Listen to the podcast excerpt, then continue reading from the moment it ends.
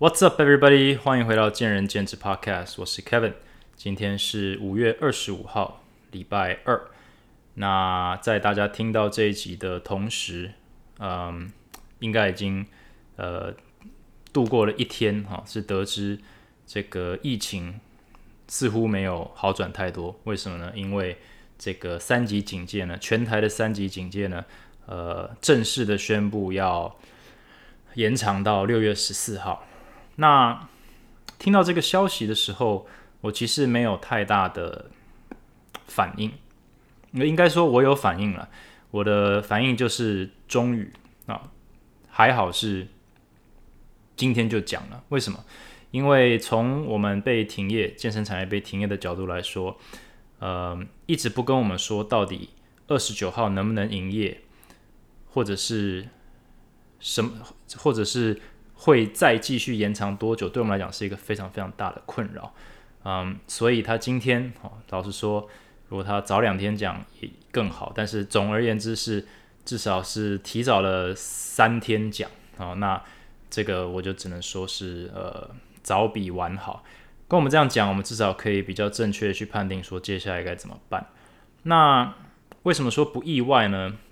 老实说，呃，身为一个经营者哦，如果你自己有自己的公司的话，我们管理者存在的目的，其实最大的宗旨或者是最大的价值啊，虽然很多人都觉得老板可能。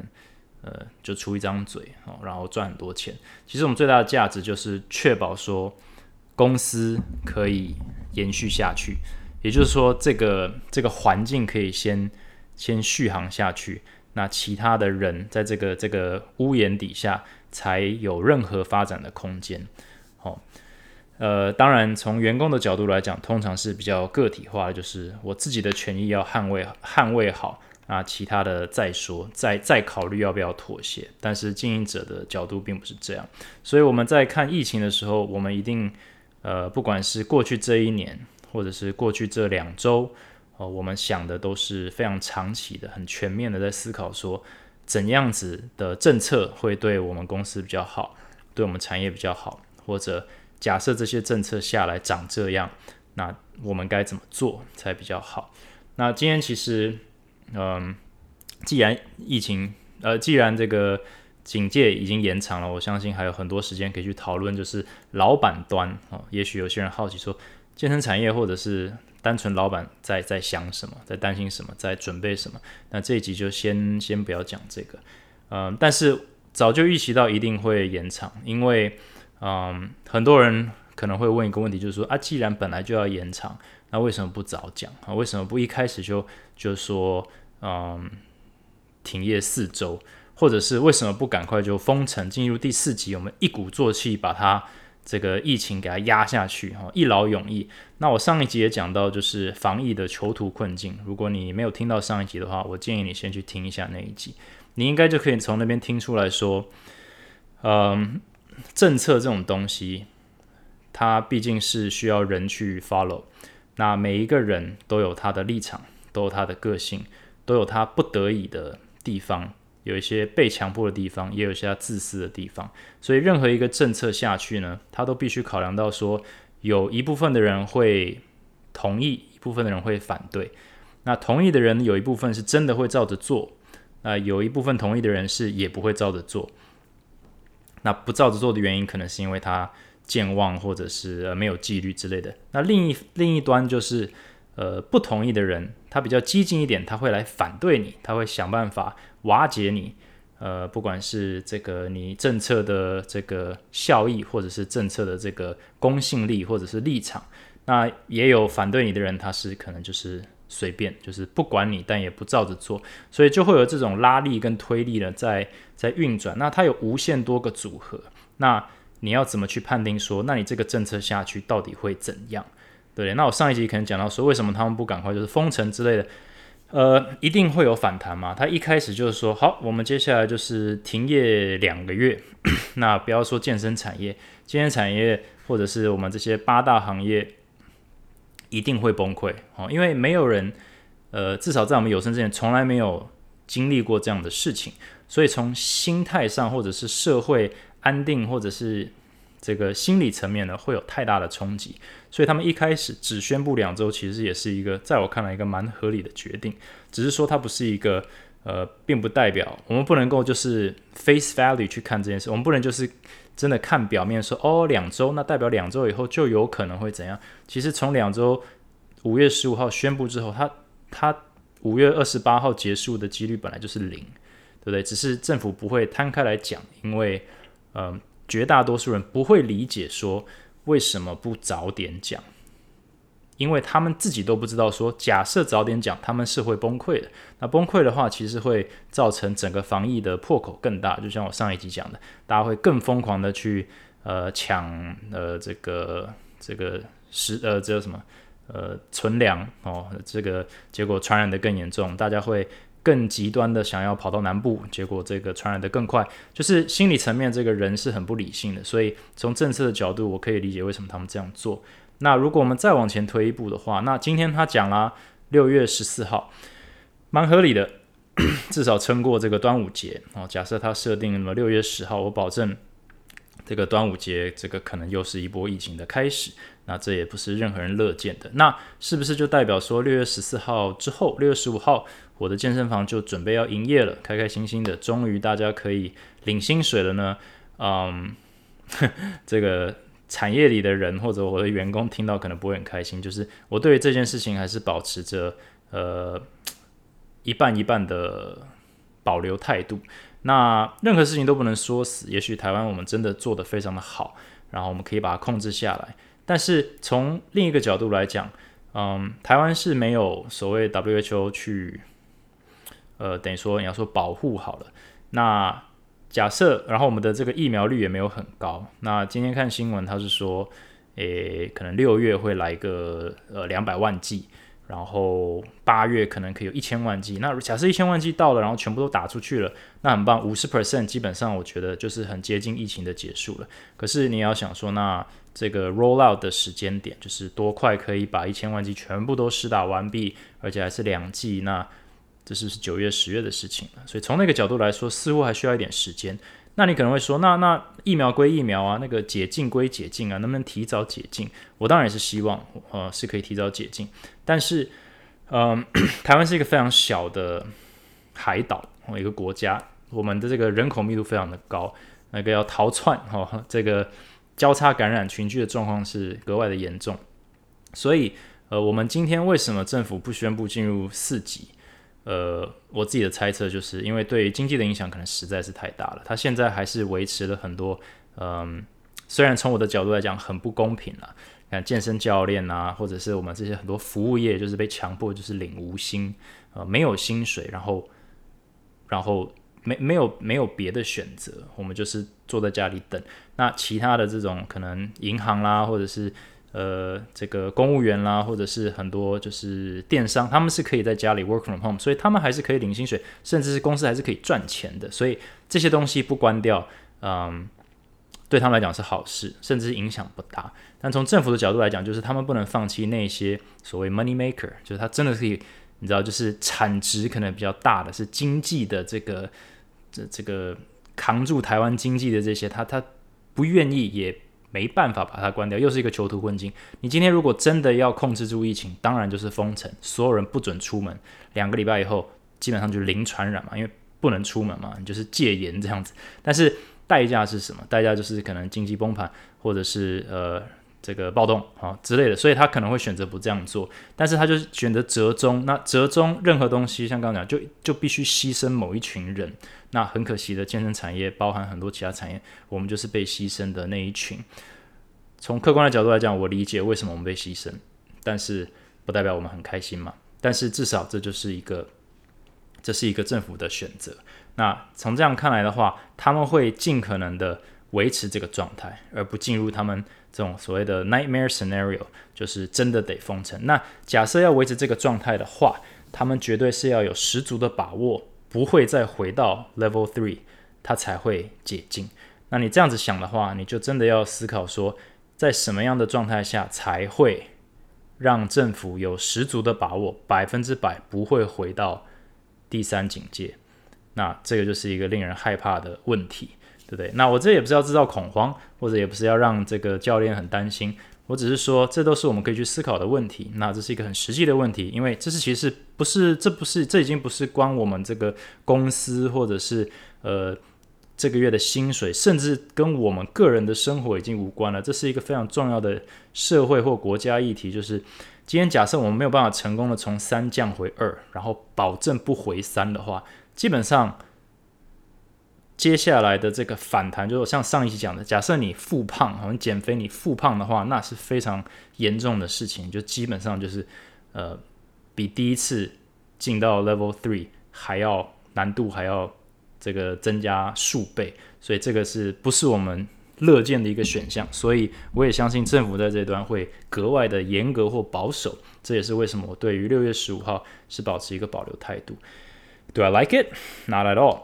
但我是就像我讲的，我我一直都是以我就是去我就揣摩游戏规则长什么样子，然后我再去做阴影的方式，这样好。Well，三级警戒就这样子。那我顺便提一下，就是校正回归是一个是一个蛮蛮夯的名词哈，就是呃最近被提出，就是基本上就是除了今天的确诊数之外，哦，By the way，还有。前几天呢，我们有一些呃还没有报报道出来，或者是还统计上呢，呃来不及统计的数据，那这也造成了不少的争议，就是说，诶，是不是在这个疫情盖牌啊，或者是只是想要改变这个趋势图啊，让它有点像是往下走啊，诸如此类的问题。那校正回归这个东西其实应该也不难懂了。那我也不要说我是这个 statistical expert，但是这应该是一个。算常见，或者是不是一个不存在的名词？那为什么我想把它提出来讲呢？主要是对我来说，我在看这个东西的时候，我其实是看到这个数字的时候，我觉得是还蛮合理的。就是提出这个概念的时候，我觉得蛮合理，因为呃，医疗界的也也可能写了很多就是这种澄清的文章，就是你真的检验出来，或者是不管是数据送达还是检验出来的时间都有 delay。都是有时间差的，那不可能有这么完美的事情。就是说，今天测出来，然后今天就呃确认，然后确认完就真的就报告就送送到你要说呃这个中央，然后会诊，然后数据完整，这个每天下午两点就给你报告一次，对不对？一定有人在这个记者会的发生的中间，哎，就就确诊了，或者是发生前确诊，好，诸如此类都一定会有 miss 掉的东西。啊，那也很多人举一些比较，呃，这个呃接地气的一些例子嘛，就是你买东西哈，你礼拜一、礼拜二、礼拜三、礼拜四都买东西，它全部礼拜五寄到，那到底是哪一天买的？好，当然就是礼拜一买的嘛，它只是有 backlog，它会卡住，所以这个数字本身到底是多少，可能是大家这个对于。疫情这个严重度的一个判别的方式哦，但我反而不会去看就是数字或者是不管是数据哦，这个高或低哦，单纯就像我上一集又也有提到，就是我们只能把自己做好。今天假设你是相信政府可能会盖牌，或者是可能会作假，呃，都一样，就是这就是一个现况。不管今天数据是零还是一千。你该做的事情都一样的话，那你就不要太在意公公公告出来的东西是什么，因为那个就只会让你的心情受到无谓的影响啊。假设今天是零，你真的就会跑出去不戴口罩了吗？不会嘛。那如果是一千的话，你就会躲在家里，躲在棉被里不敢出门吗？如果是会的话，那老实说就是缺了一些理性，就是他应该不改变你该做的事情。因为这些东西就像买股票一样，都是后知后觉。你今天看到数据一千，你开始害怕的时候，其实你过去一周都在外面跑的时候，其实你就是被铺露在那个今天被爆出来的现实之中，所以早就已经发生了。它并你并不会因为今天不再出门而开始变安全哦。那对不对？所以你买股票也是一样嘛，就是你今天买了，你听到一个这个台积电有有。业绩很好，然后你跑去买，你基本上只是买到尾巴。所以，我们不要变成一个 reactor，我们不要只是会做单纯这个本能反应的的人哈。我们要客观一点去看待，呃，然后去判定游戏规则，然后我们才能够去做出这个合乎常理的行为，那这样子，身为一个群体，我们才有可能度过这样的一个空前危机哦。那校正回归这个东西，其实就是把数字放在他们所说正确的地方，然后让你去看。所以从我的角度来说，就是哦，原来过去这一周都不是只有三百例，其实每天都有四百，或者如果他继续校正，哦，可能还高达五百例。就是整体来说，呃。人数还真的蛮多的哦，不是平均三百，是平均五百哦。单纯我就这样的一个看法。那另一个看法就是说，哦，原来我们的检验产能哦还蛮还蛮高的，就是原本以为一天就是只能做，比如两千，但它其实可以筛出这么多，那那也不错啊。对，那单纯就是这样的一些感想，但是并不会改变说我是不是要更小心，或者我也不会因为说数字下降了，然后我就开始吵着说，那怎么还不赶快开业？因为对我来说。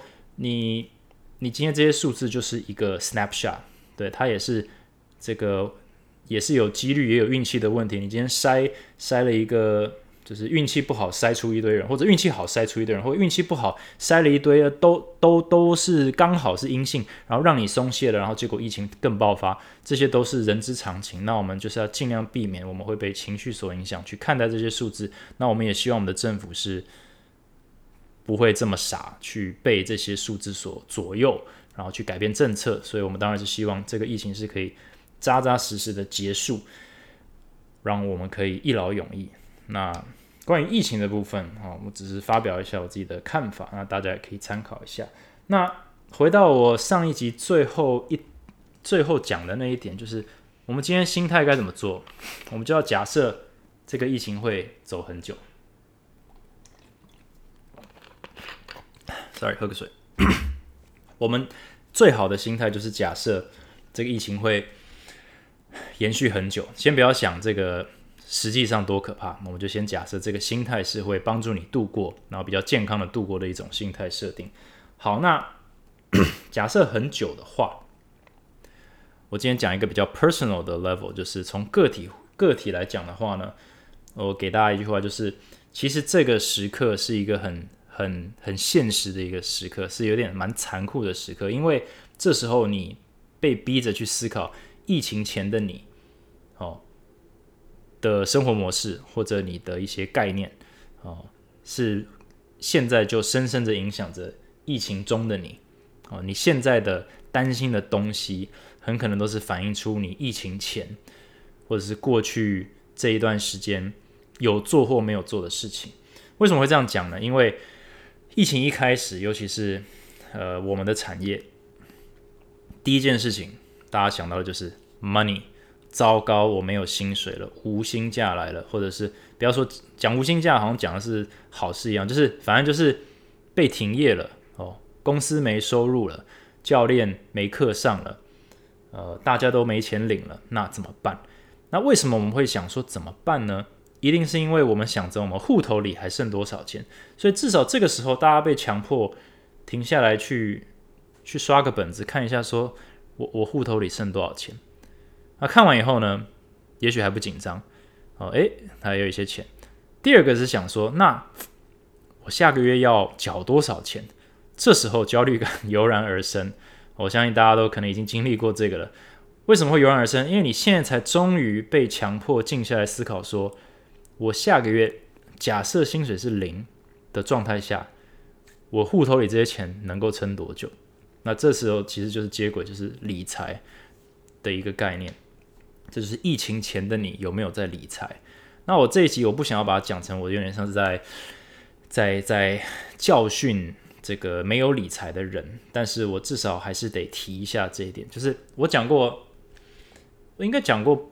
至少两三集就是理财观念的这个嗯 podcast，所以大家也可以回去翻，应该第一季有讲过一两次。那我本身也是学财务的，所以我对于理财这个东西，嗯，不用说非常懂，但至少我是喜欢去思考它的。好，所以我是会花时间去去探讨这个东西的。那我们为什么需要钱？我们需要钱就是在寻求一个稳定。就是马斯洛嘛，呃，Maslow hierarchy of needs，我们最需要的除了就是这个这个住的地方哦，喝水、吃饭，或者温暖，我们其实也就是要一种安定的感觉。那钱是带给我们安定感觉的一个很大的成分哦。钱不能买到所有的东西，诶，钱不是一切，但钱可以买到很多东西。Money isn't happiness, but you know you can you can buy things that can make you happy 的一个概念。所以钱是很重要的，只是说，呃，在太平盛世之下，哈，钱都会被我们放在脑后。我们都是有点过着，尤其是现代人，尤其是年轻人，都是过着这个。月光族的一个生活，哦，就算你不是月光族，你举手说，哎，我不是哦，我会存钱哦。我们也很少去思考说，你存的钱够你撑多久。我我们在创业的时候，我一直跟所有来问我创业或者是听我 podcast 的人，我应该都有强调过这点，就是我当时创业的时候，我是周转金是准备的非常足的，我是假设最糟的状况，然后最长的时间，然后我才敢去创业。嗯，从很多的角度来说，我准备的钱可能都是高于当时的状况的风险所需要的。那其实这是公司端，因为为什么公司端要生存？那个人要不要生存？个人更要生存了。公司倒闭，至少它就是倒闭了，但是人不能倒闭啊，人生不能倒闭啊。所以大家应该把自己当成一家公司在管的话，这个钱应该要准备，不只是可以撑。呃，六个月的周转，一年的周转，有没有想过撑三年、六年、十年的周转？可能没有，可能有点极端，因为呃，总是这个 人还是要过生活嘛。只是说有些人他可能太专注于过生活了，导致说他其实遇到这种做梦都不会想到的这种状况的时候，他真的是束手无策。呃，我有些同业，大家也是写一些我觉得非常我认同的文章，比如说，诶，这个是一个很好的机会去慢下来，哈，就是该休息，然后去思考一些，呃，就是你平常没有时间思考的事情啊，去做一些，去学一些你平常没有机会做的事情啊，就好好利用这个，反正也得停下脚步的这段时间。然后很多人就会留言说，呃，可是我下个月就有学贷有房贷啊，我我怎么可能？对不对？我我得解决这个问题啊。那当然，这是一个非常严重也非常这个沉重的问题。但是老实说，假设你会因为一个月、两个月、三个月、六个月没有薪水而缴不出房贷的话，你理财就是有问题。你一年内的房贷会因为没有呃薪水而缴不出来，你的理财有问题。那这些问题，假设是在没有疫情的状态下，我讲出来，绝对没人会理我啊。绝对就是不要说忠言逆耳了，但就是刺耳，就是说啊，你你管太多了，就是没有人是这样在过生活的。但是从务实的角度来讲，你就是必须这样过生活，你才能够，你你你才能 ready for anything。因为呃，一百年不会有任何人跟你说会有一个疫情导致你呃导致这个台湾停业或者世界停业。一直到去年来讲，这也是我头一次听到，就是会有。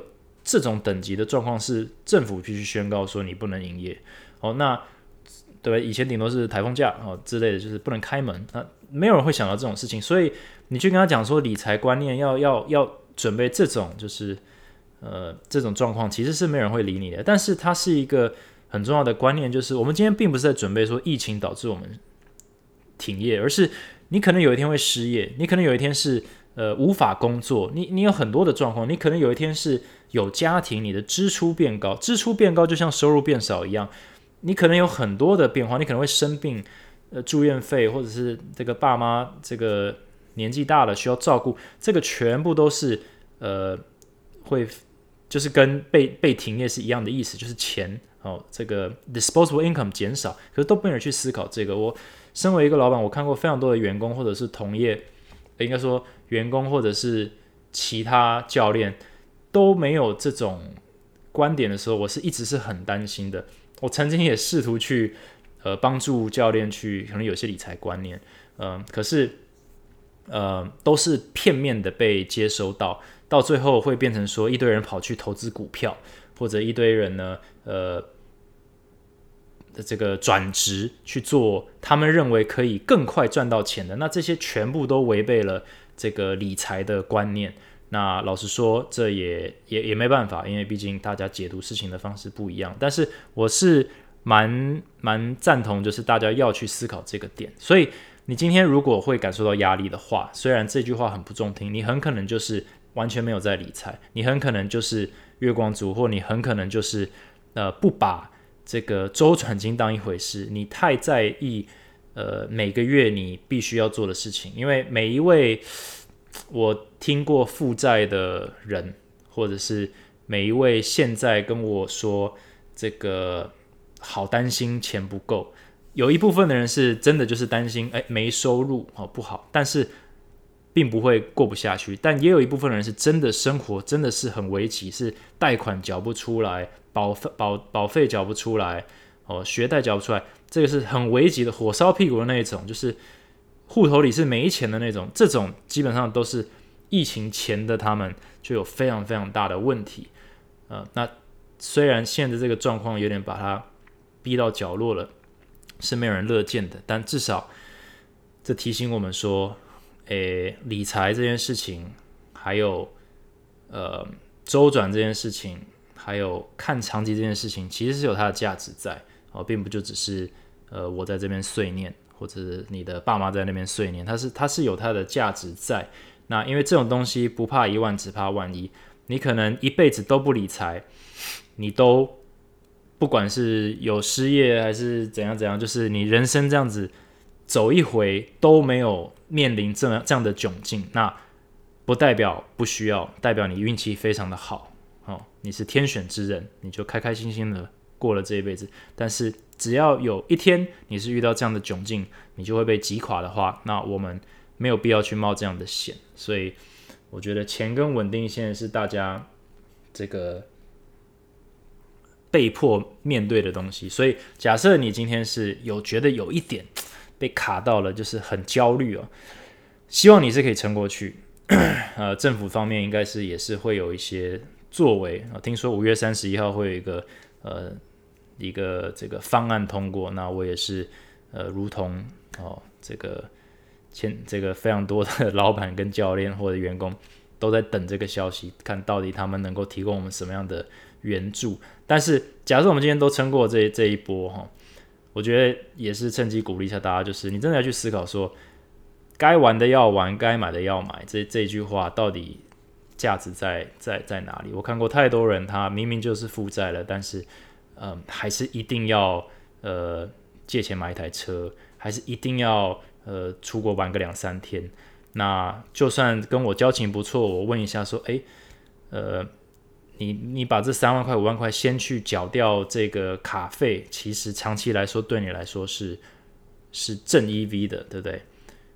他们都听不太进去，就是啊，没关系啦，就是反正出去玩嘛，这个调剂身心嘛，很轻描淡写的把它带过，那我都内心帮他们捏一把冷汗，就是呃，也许我管太多，但是。这个可能太轻描淡写的，因为这个借钱或者贷款或者是这个信用卡的卡债哈，这种东西是所谓的复利哈，它是一个滚雪球的，有有一天你会没有办法轻描淡写的看待它，但是你也永远追不上。那这个就是没有人乐见。那理财这部分就是真的是有点是在探讨说，我们以前的生活模式哦。长这样，但是我们都看不出问题，或者我们不需要面对问题，所以大家都开开心心，好像我做的理财跟你做的不理财结果都一样，那好像只是我在瞎忙。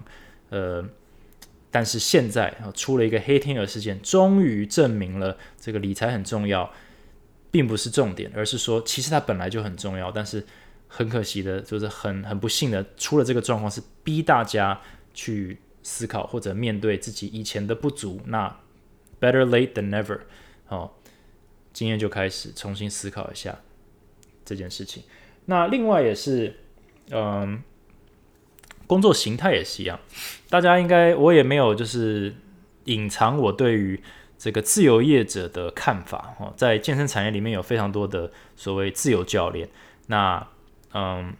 或者所谓黑私教之类的，那就租场地。那我以前也讲过非常多次了，这就是有市场嘛，有人愿意租他们，那他们就有地方可以操作，可以去工作。那他们一样也可能是好教练，也可能是不好的教练。那市场自有机制会把它淘汰，不管是从费用还是呃场馆哈，这这不重要。但是，呃，从另一个层次来讲，今天他们跟所有的这个靠行的教练一样，都是失业了，那也都没有收入。只是说，假设今天政府要补助的话，他们是补不到钱的。那他们这时候一定会哇哇叫。我有看过文章，就是哎，这个体育界的这个自由业者啊，这个政府都不要帮忙吗？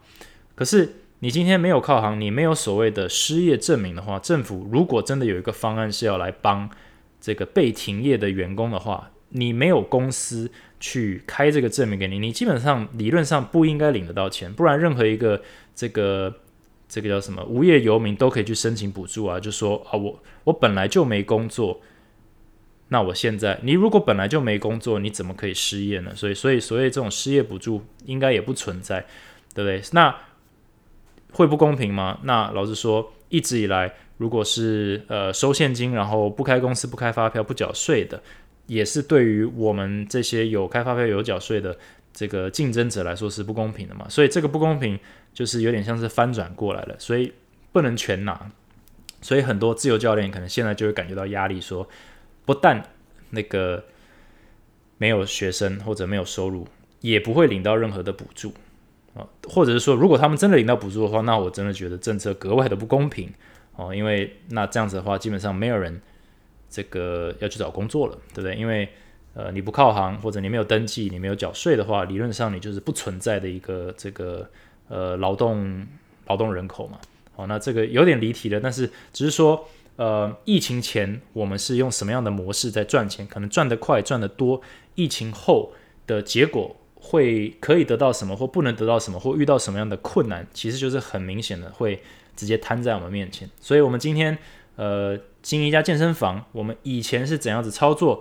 其实我们现在也会很明显的看到，有一些健身房是什么，比如说直销啦，他们是用钱滚钱的方式，就是不断的呃拿这个募募出资来，然后去开下一间。那基本上疫情的状况下，就不可能这样子用滚动的方式去一直套出下一家来嘛，所以理论上可能就会垮台哦，那就是这个海水退了哦，就知道谁没穿裤子的一个概念。但是所有在太平盛世中。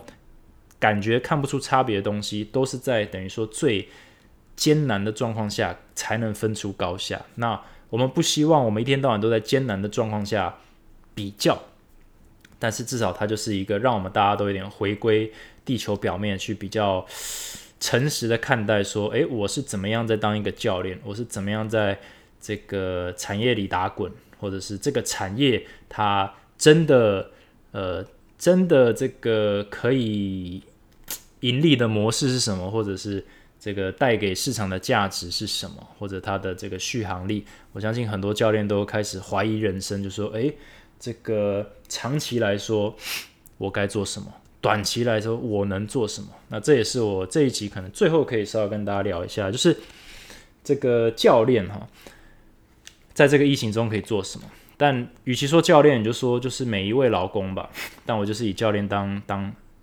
Example 这样子，那呃，我刚才讲了，教练在疫情前做的事情，不管你是选择什么样的呃职业模式啊，你可能是自己开业，你可能小工作室，你可能是大连锁，你可能是自由教练啊之类的，或者是经营者，每一个角色在疫情中面临的状况都不太一样。那疫情后，它恢复的状况也不一样。那嗯。这就是一个一个 choice，那就是我们每一个人都有我们自己的现实，还有游戏规则要去揣摩、搞清楚，然后去解决它。那教练观察到的，除了就是很紧张，说哇，每一个人都是很忧郁嘛，就是停业了，无薪假继续放，现在已经基本上保证一个月嘛。那如果更久了，两个月、三个月哦，不要自己吓自己，但是我们就想远一点嘛。那长期来说，该怎么样做才是？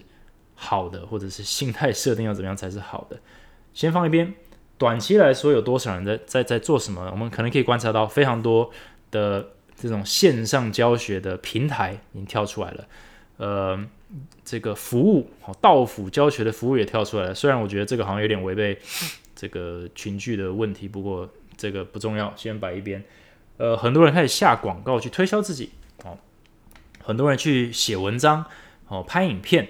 去推销自己，那还有很多人就是开始思考说，哎，未来是不是把学生带去去公园上课啊，或者是到府服务啊，哦之类的线上教学。好，我们先讲线上教学最大宗。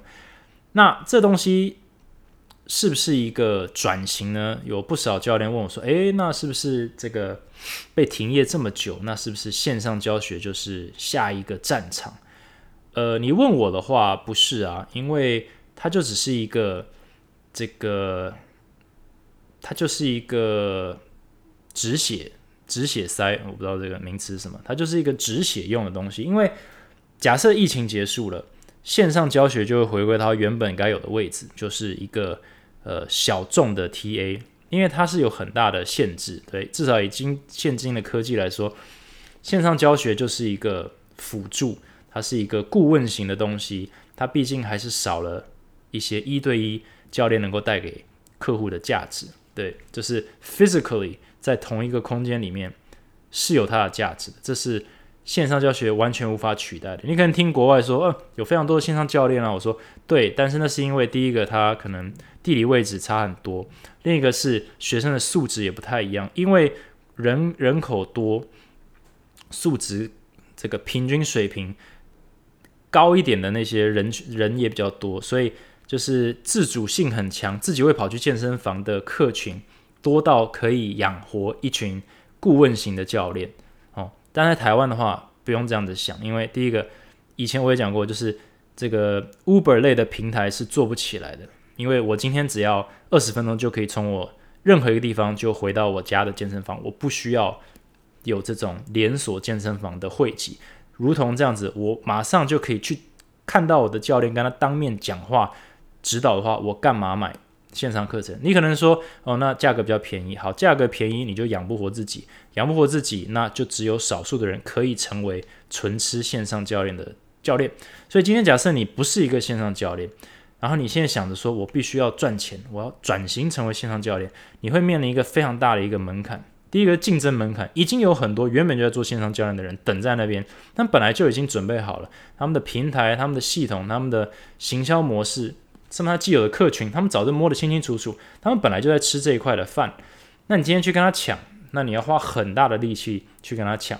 那等到你终于可能摸索一个月、两个月，花了很多的时间跟精力进去以后，今天疫情结束了，你要继续吗？还是你会回去做你原本的一对一的教练？你肯定是回去做原本一对一教练嘛，因为这才是你拿手的。那你过去这两个月在忙什么？你可能说我、我、我。多少赚一些嘛？没错，可是这是一个 CP 值很低的事情。假设你原本理财有做好，你就不需要去思考短期止血这个概念的话，你就可以去思考长期规划的好处。所以你不用把自己的这个时间跟精力浪费在短期的救命上面。那这就是一个长期来说有没有把自己规划好很大的一个这个这个。呃，很大的一个成分啦，就是说，呃，原本就有把自己的金钱或时间规划好的人，遇到这种状况的话，他反而可以超前他的对手更多。因为当其他人都在忙着想办法下广告，或者是想办法把学生拉去公园上课，想办法去做一个线上的课程，去做一些补贴，啊，就是 做一些 CP 值不高的事情，又在自己领域之外的事情的时候呢？你完全放弃这些收入，为什么？因为你可以，但是你是在思考说，我平常当教练的时候真的无法做到的事情，我可能没时间看书，我可能没时间去学其他技能，我可能没时间去学辅助的技能。啊，辅助技能是什么呢？呃，拿我自己自己来说好了，我现在有比较多的时间，我也许可以静下来思考说。呃，今天我要把一家公司经营的更好，或者我要把我自己的能力变得更强，我其实可以做些什么？那其实我我有蛮多你可能会觉得很奇怪的点子。我我单纯是在培养能力哦，而不是说某个专项。所以呃，今天做管理，你可能头脑要动得很快，哦，或者你的 EQ 要很好，或者你的这个抗压要很强。但是那。假设你是用这样子想，你要怎么样让你自己的头脑动得更快呢？你可能要去挑战它。我看到很有趣，有些教练他在掐，就是他是右撇子，他就是开始练习用左手写字，每天练一点，因为他要开发他的右脑。我觉得这个概念虽然有点好笑，但我觉得还蛮有道理的。既然我们就闲到不行，我今天就去开发我的右脑，因为我的左脑已经是高度开发的话，我今天如果能把我的右脑的能力提升，我整体来说，我这个人就变得更强了。哦，听起来有点奇怪，但是它就是一个概念，就是说我平常不可能去做的事情，或者不可能去开发的能力，我把它开发起来。那一样的，呃，我以前哦，可能还是半个这个数学主修，但是我现在呢，已经把它忘得差不多了。呃，微积分以前呢，大概都都都解不出来了。但是我就想说，诶，如果我现在去线上有非常多免费的网站，我就开始每天去复习一点哦，一元二次，就是二元一次，二元二次方程式，把它把把它当把我自己当小学生、中学生，再把它练起来呢？你可能觉得说我这辈子都不会用到微积分，没错，我在健身产业里面不会用到微积分，但是我在学或者复习微积分的过程当中，我会让我的脑袋又活化起来。跳脱我原本被绑住的环境去去思考，或者说以前学西班牙文一直没有时间去复习，那是否现在就该去念一些西班牙文，再把我的，并不是说，诶，我把我的西班牙文语言这个练起来以后就可以怎样？不是，而是我是在这个过程当中去重新开发、挑战自己的思维，或者我的消化能力，或者我的呃脑袋的灵活度。那这些东西是我。假设没有疫情，就是不可能有时间慢下来做的事情。但是因为我现在的现况就是没，就是有时间，那我就可以去做这些我不曾做到的事。那你也可能是去打坐，你可能也是多看书哦，或者是有些人就是去追剧啊。OK，也也可以，就是有些人就是太高压了，你终于有时间去完全放松，这对你也会有帮助。但是这些前提是什么？前提是你不需要去担心短期的。金钱，你才能去想这些事情。那这个就是疫情前的你会影响疫情中或者疫情后的你。那假设你真的是有准备好，那你真的就可以想长期的一些东西。除了自我进步哦，自我这个提升之外，你也可以去想说，诶，那这个疫情让你如何去看待你原本的工作啊？不要说教练好了，你你任何的工作，你这个产业你对它的信心有多少？你觉得一个产业的未来性和发展是什么？那呃，你未来还要当教练吗？你未来要当什么样的教练？好，那如果你要成为那样的教练，那你离那个那个教练的身份或者那一种职业还差了什么？诶，刚好你有那么多的时间，那 perfect，那何不从现在开始？就是因为我们以前的准备，我们给予自己一些时间去冷静的看待接下来的所有的一步一步。那如同我这两集讲的，假设你是用长期的心态来看的话，你就不会用忍耐的方式去看，你不会说啊，我现在什么都不能想，我只要忍过这两周就可以拿回我原本的生活。答案是你不可能拿回你原本的生活。我们所有人的生活都已经从，呃，不要说两周前，可能从去年就已经变了，只是我们还没有意识到。但是你要说这一周或一周半，这真的是彻底的被改变了，等于说完全的。这个改变了我们未来的走向的话，其实是不为过了。但是它就是一个现实，那我们就得用这样的心态去看待，说那我现在可以做什么？那我希望大家都是原本就有准备好，然后可以比较冷静的看待这件事情，而不是去这个东墙补西墙，就是忙了半天只为了撑过这个月。好，呃，就像就像变卖了一堆东西，只为了撑过下个月，然后等到下个月薪水进来以后，发现说啊，我我原本呃，很喜欢的东西都被我卖掉了，或者是都都都拿去典当掉了哈。这可能是电影里的情节，但是呃，很多人就是这样在过生活啊，就是他就把自己准没有把自己准备好，把自己逼到这种的窘境的时候，那我们就会做过度的牺牲，去做一些 CP 值很低的行为，就为了要撑过这一段时期。那我这是我不希望任何人，尤其如果你是听我 Podcast 的，我不希望你是经历这种事情。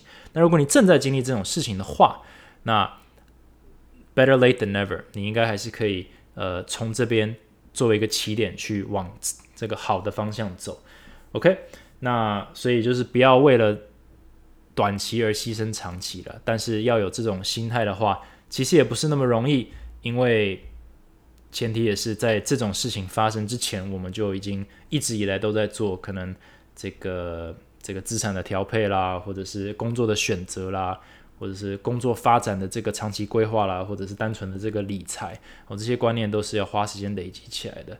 嗯，不过希望这个这一集呢，对大家的这个不知道对疫情，我感觉我讲的东西哈，让大家可能看待疫情是更更不乐观了。但是我只是想要用比较呃比较。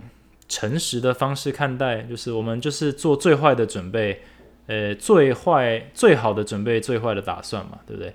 所以假设你是用这个心态去看的话，也不用觉得是世界末日，但是就是看着你现在的状况去思考你未来的下一步。那希望你并不是被呃被明天追着跑啊。假设你不是这样的话，那真的就是慢下来，把自己步调放慢下来，去思考说你需要什么能力。你就去培养它，哦，而不是你需要多少钱。那我觉得这个是呃最最不理想的状态。但纵然如此，我们也是要一起面对这个状况。